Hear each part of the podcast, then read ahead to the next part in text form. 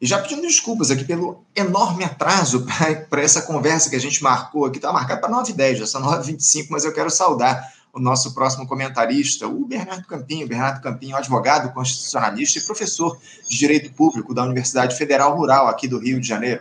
Bernardo Campinho, bom dia. Bom dia, Anderson, tudo bem? Espero que todos me escutem bem. É, eu queria agradecer mais um convite, queria agradecer a você, a, a produtora do programa, Cacau, que viabilizaram a presença, disponibilizaram o link, enfim, para a gente tratar aqui mais uma vez dos temas sobre direito, política, constituição, sociedade. E dar um bom dia também a todos os nossos ouvintes e transmitir também um abraço fraterno para toda a equipe do programa. Obrigado, obrigado, Bernardo, pela tua presença mais uma vez aqui com a gente para fazer esse diálogo no programa de hoje, porque é um tema que tomou conta do noticiário nos últimos dias, o Bernardo, foi essa aprovação lá pelo Senado Federal de uma PEC, a de número 8 do ano de 2021, que veda a concessão de uma decisão individual no Supremo Tribunal Federal que suspenda a eficácia de uma lei tenha sido aprovada, portanto, pelo Congresso Nacional.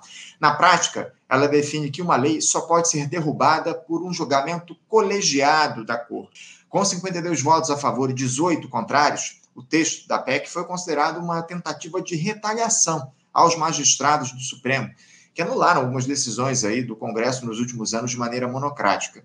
A polêmica maior talvez tenha se dado em torno do voto favorável à matéria do senador Jacques Wagner, que é o líder do governo lá, na, lá no Senado Federal.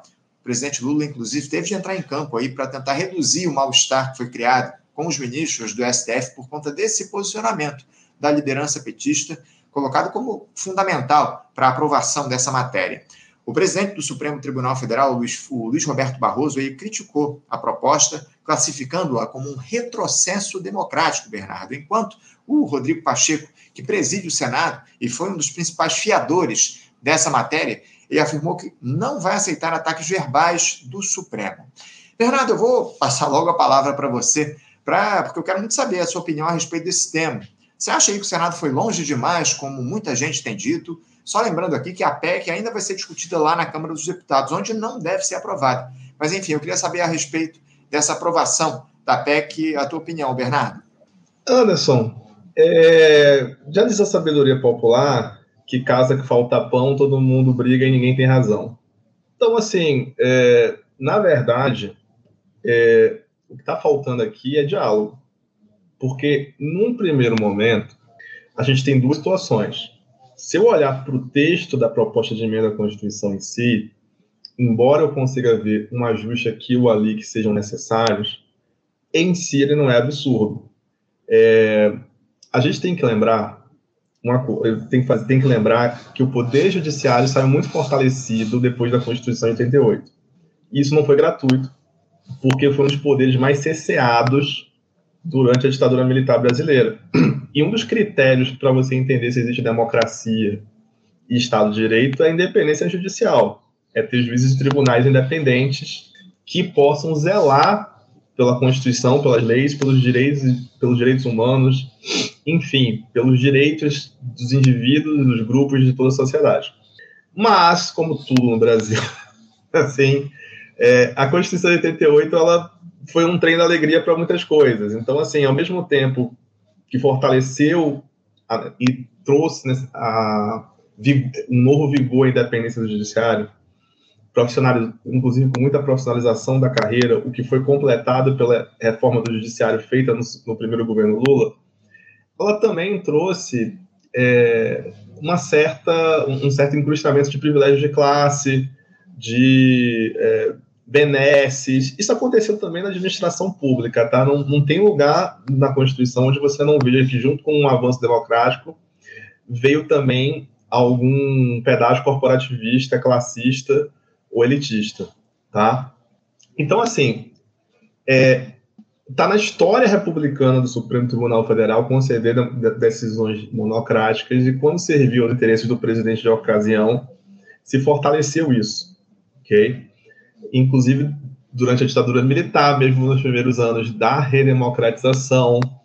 É, eu vou com um relato aqui que é cabeça de dinossauro, vamos dizer assim, mas no famosíssimo apagão, é, ministro o, o, saudoso para quem gosta dele, eu não gosto, mas saudoso Nelson Jobim, é, umas liminares aí monocráticas super rápidas para suspender decisões de outros tribunais favoráveis aos consumidores, aos cidadãos naquela parte de costa. Para quem não se lembra, ou talvez uma parte do nosso público seja meio jovem, você teve uma crise energética no, no final do governo Fernando Cardoso, que estabelecia medidas inconstitucionais é, de sobretaxa. Havia uma questão de racionamento que era discutível, mas passava no teste de legalidade no limite, e quem não cumprisse as cotas era sobretaxado quando a Constituição expressamente proíbe isso até hoje. E o Nelson João por meio de decisões liminares, que depois foram confirmadas no pleno do Supremo, pra, funcionou como bombeiro do governo. E essa prática está longe de ser uma, uma, memória, uma, uma, uma lembrança imemorial. Luiz Fux, por exemplo, manteve um aumento da magistratura por mais de quatro anos com liminar. É, o atual presidente, o presidente Lula, quando foi nomeado ministro-chefe da Casa Civil pela, pela ex-presidente Dilma Rousseff, sua posse foi impedida por uma liminar. É, juiz de garantia ficou três anos sem ser aplicado por liminar, decisão monocrática. Então, assim, é, é, pedido de vista e decisão monocrática são é, instrumentos legítimos da ordem jurídica, do fluxo da tramitação processual nos tribunais. Por quê? Se eu tenho tribunal, por que, que desde a Revolução Francesa, qual é a nossa noção? O ser humano é inconformado, um juiz decidir sozinho, sem nenhum tipo de controle democrático, seria arbitrário. Então, para o bem ou para o mal, isso tem que ser passível de uma revisão por um colegiado, por um grupo. É aquela coisa de que é, duas cabeças pensam melhor do que uma, três cabeças pensam melhor do que duas. Ainda que exista sério, sério ainda que a época existissem críticas na Revolução Francesa sobre a ideia de recurso aos tribunais, de criar tribunais para fazer recursos, esse é o modelo de todas as democracias ocidentais. É, é, é, é, quase impossível você encontrar decisões que não sejam objeto, não possam ser recorríveis, é, objeto de um recurso, não sejam recorríveis. Por quê? É, para que você tenha o direito a uma reapreciação, supostamente por um corpo de magistrados mais experiente, mais experimentado. Por quê? Porque o Poder Judiciário ele não é eleito. Ele é democrático porque ele está na Constituição, porque a ele é dada uma tarefa de zelar pela Constituição, pelas leis, pelos direitos e garantias fundamentais e humanos de todos os cidadãos. Ele cumpre uma tarefa democrática, mas ele não é eleito. No Brasil, pelo menos. Tá?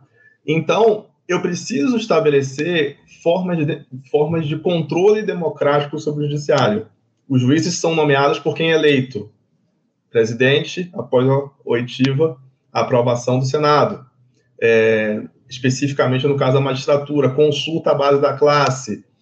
Enfim, a gente tem esses mecanismos democráticos. Agora, o judiciário precisa lidar com um dia a dia é, em que essa colegialidade, colegialidade muitas vezes é, não é prática.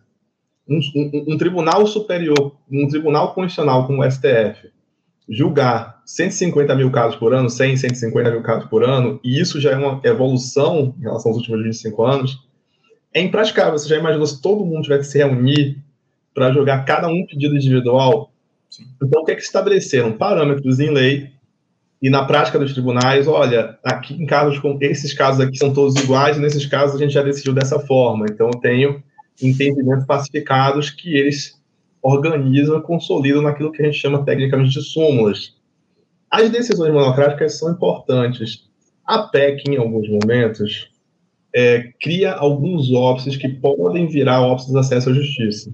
Porque, por exemplo, é, o nosso público, o leigo, acha que são quatro sistemas de justiça que você vai recorrendo. É, juiz, tribunal, é, superior tribunal de justiça, STF. Não funciona tecnicamente assim. Você tem duas instâncias de justiça e quando você tem uma violação à lei, objetivamente falando, ou uma violação à Constituição, você vai ao Supremo ou ao STJ, conforme, conforme foi o caso, mas é uma discussão objetiva de aplicação do direito. Vou dar um exemplo com um caso famoso: júri durante anos, se defender. É, uma das estratégias dos advogados de defesa em casos de feminicídio era questionar a honra da vítima. É, quem se lembrar do caso do, do Docker Street, assassinato lá da, daquela atriz famosa, é, esqueci o nome, me fugiu o nome agora, ele questionou a moral sexual dela como uma forma de legitimar o que é, que é legítima defesa. Continua sendo crime, mas deixa de ser punido porque você, ou melhor, não é crime, é típico, está previsto como crime, mas é uma exceção. É, matei alguém para def defender a mim mesmo outra pessoa. Isso é legítima defesa, só que a, defesa, a advocacia criminalista, em caso de feminicídio, durante anos usou a tese da legítima defesa da honra.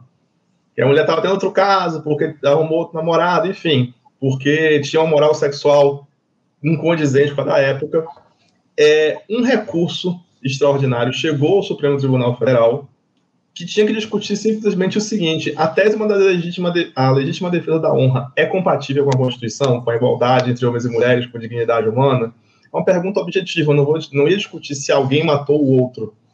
Essa decisão até reverberaria no processo, mas o que se ia discutir era uma questão objetivamente de aplicação da Constituição e foi suspensa por uma liminar do ministro Dias Toffoli que foi confirmada depois no plenário.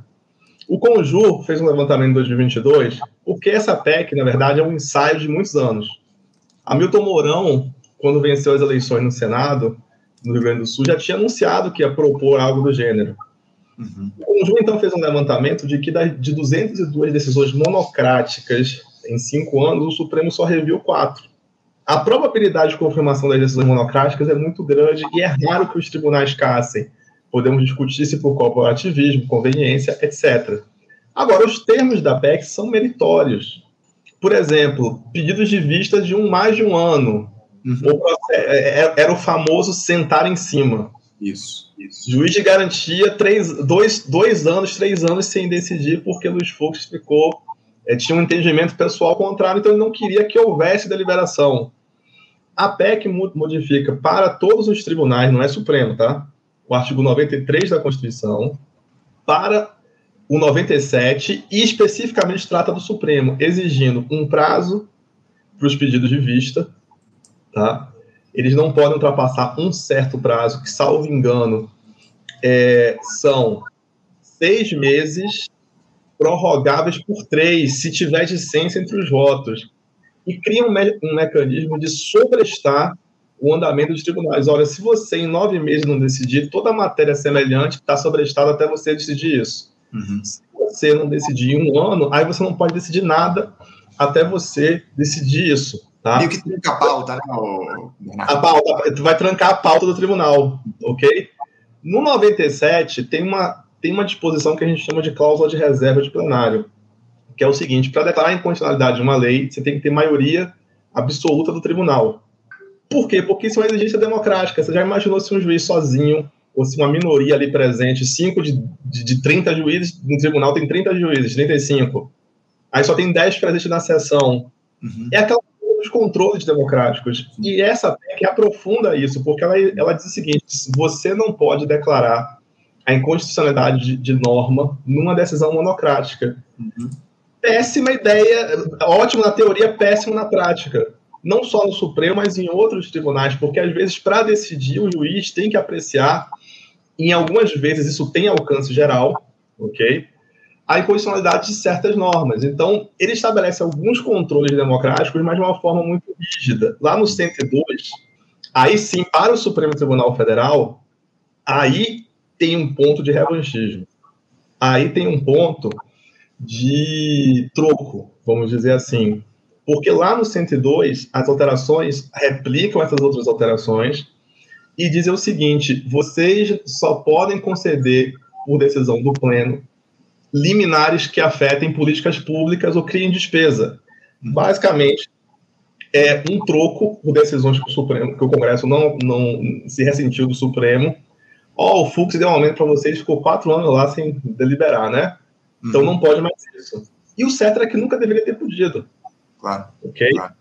Então. Ô, Bernardo, eu, eu, desculpa, desculpa eu te interromper, eu queria que você aprofundasse essa questão a partir do meu próximo questionamento. Antes disso, eu vou trazer aqui o, o Antônio, lembrou aqui o nome da, da atriz que você citou, Angela Diniz, né? É a mulher assassinada aí, no caso, Doca Street. Mas eu queria trazer uma questão para você aproveitar, para você aprofundar essa tua análise. É porque alguns ministros do Supremo eles têm demonstrado uma preocupação, Bernardo, não apenas em relação a essa PEC aprovada em si, mas pelo que pode vir depois dela. O ministro Marmente, por exemplo, disse o seguinte em plenário na última quinta-feira. Abre aspas, lembra aos ministros. Recados da rua chegam a todos nós, dando conta de que o projeto de emenda aprovado é mal menor, tendo sido endereçado a esta casa agora como forma de impedir possíveis reformas ainda mais drásticas ao funcionamento da corte, ou mesmo a instauração de processos de impeachment contra membros deste tribunal. Fecha aspas. Você também tem essa preocupação, Bernardo, de que o Congresso pode passar a retalhar o Supremo Tribunal Federal, especialmente o Senado, eh, que é uma casa com muitos bolsonaristas e que define aí o, de, o impeachment de ministros da casa, da corte? Esse é, foi. Esse é o segundo ponto que o Edson Braga estava chegando. É, o problema em si não é o texto da PEC 8. E, e eu acho que, inclusive, ela não é o maior problema. Porque com pequenos ajustes, você a, existe ali uma boa ideia e algumas coisas ela remete para a lei. Eu vou dar um exemplo de uma outra PEC que me foge o número agora, que é o seguinte, que é do Rodrigo Pacheco, inclusive, presidente do Senado, que diz que é crime o uso de entorpecentes. Por quê? Porque o Supremo está na iminência de descriminalizar. Se não tivesse sido o ministro Cristiano Zanin, já teria ocorrido agora, em, agora no meio do ano. No sentido apenas que ele votou contra o direito dele, mas assim, a tendência ao tribunal descriminalizar o uso, posse e uso de maconha. Rodrigo Pacheco apresentou uma PEC em sentido oposto, é crime. E na forma da lei vai se criar uma distinção entre usuário e traficante. Veja, é, já não é, é crime no Brasil ter posse e uso de maconha, mas já não é punido com pena de prisão. Você pode fazer um curso, você pode ser admoestado pelo juiz, você pode é, efetivamente é, prestar serviço à comunidade. A PEC põe na Constituição uma medida casuísta que piora esse cenário, porque diz que é crime, e, e, autoriza o juiz, na forma da lei, instituir tratamento compulsório, tratamento da dependência, e tem um ponto que aí é meritório, e é esse é o cerne do problema. O Supremo está lá no, decidindo, sem expertise, sem legitimidade democrática, qual a diferença entre usuário e traficante. O que é um, uma matéria de lei porque você precisa de subsídio técnico, você precisa de conversar com o executivo, você precisa ter uma visão de política pública, de segurança pública. Agora, de saúde pública também, mais do que de segurança pública. O que está por trás disso? Primeiro, uma crise ampla, porque o judiciário, nos últimos 25 anos no Brasil, cresceu mais ainda do que já tinha crescido em importância, em destaque social, é, desde a Constituição de 88. É, e no, no, final dos anos 90, muito mais pessoas sabiam o nome do presidente do Supremo, muito mal. Ministro de Tribunal Superior de Brasília, TST, STJ, o grande público fora do direito sequer sabia quem era. Cheguei num bar em 2008 ou 2009, estava é, transmitindo ao vivo TV Justiça, e o pessoal torcendo pelo negócio da fidelidade partidária e comentando, duas pessoas humildes, ó, oh, o fulano não votou com a gente, o cicrano o Cicrano acompanhou, enfim, virou uma partida de futebol.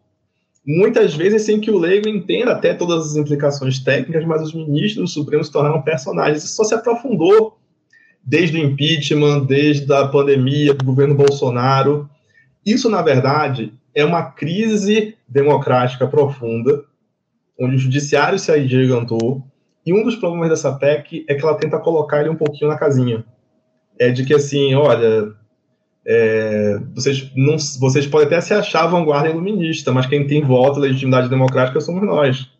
Então, assim, durante os últimos 25 anos, o Supremo, é, seja para defender direitos fundamentais corretamente, como no caso do aborto de feto no encéfalo, ou se em assuntos políticos eleitorais complexos, como é, fidelidade partidária, ele avançou sobre um campo do Congresso sobre o campo do legislador quando o legislador falhou em fazê-lo. Muito por conta do presidencialismo de coalizão, de você tentar evitar grandes polêmicas, de você ter, querer governar com todos, de você ter, é, é, ter é, fugir de controvérsias da sociedade, uma, uma, uma atitude do próprio executivo de querer que o judiciário decida isso para ele não se comprometer, então, assim, o, o, Ministério da Saúde deu parecer técnico favorável sobre aborto em caso de anencefalia. mas em nenhum momento o, o presidente da República mandou, e olha que eu estou falando de uma hipótese muito específica, que quase não tem dissenso é, ético e político nenhum. Embora os religiosos sejam contra, você não vai achar ninguém dizendo que ele tem que ser proibido, tem que ser crime nesse caso. Ou, casos em, específicos de, é, de risco à saúde é, conectado com incompatibilidade da sobrevida do feto por razões, é, por razões é, de desenvolvimento, enfim que eram que são hipóteses mais ou menos aceitas sem grande tumulto. Isso o, o, presidente da República na época, que era o Lula, não conseguiu mandar um projeto de lei. Ele preferiu que, o, que, o, que, que essa função, vamos dizer assim, de decidir sobre esse tema não tivesse cabido ao judiciário. O que aconteceu? Para conter é, um judiciário que já era hiper, é, hipertrofiado, que começou a deliberar, inclusive, sobre aspectos de política pública odierna. Antes da Constituição dizer que é, é direito público subjetivo vaga na escola para menina a partir de quatro anos, já tinha decisão Supremo dizendo que creche é direito público subjetivo universal. Excelente. Sou favorável, uma decisão progressista, uma decisão que realiza o direito fundamental à educação. Agora, o prefeito lá na ponta vai ter que realizar isso isso tem implicação orçamentária. Então, democracia não pode ser essa casa em que todo em que falta pão, todo mundo briga e ninguém tem razão. Tem, vamos dizer assim, que criar canais de diálogo democrático e saber onde o judiciário pode ir, porque ele pode sim apreciar a legitimidade de uma política pública já prevista na Constituição, e esse caso da creche, parabéns, o Supremo fez o que tinha que fazer mesmo.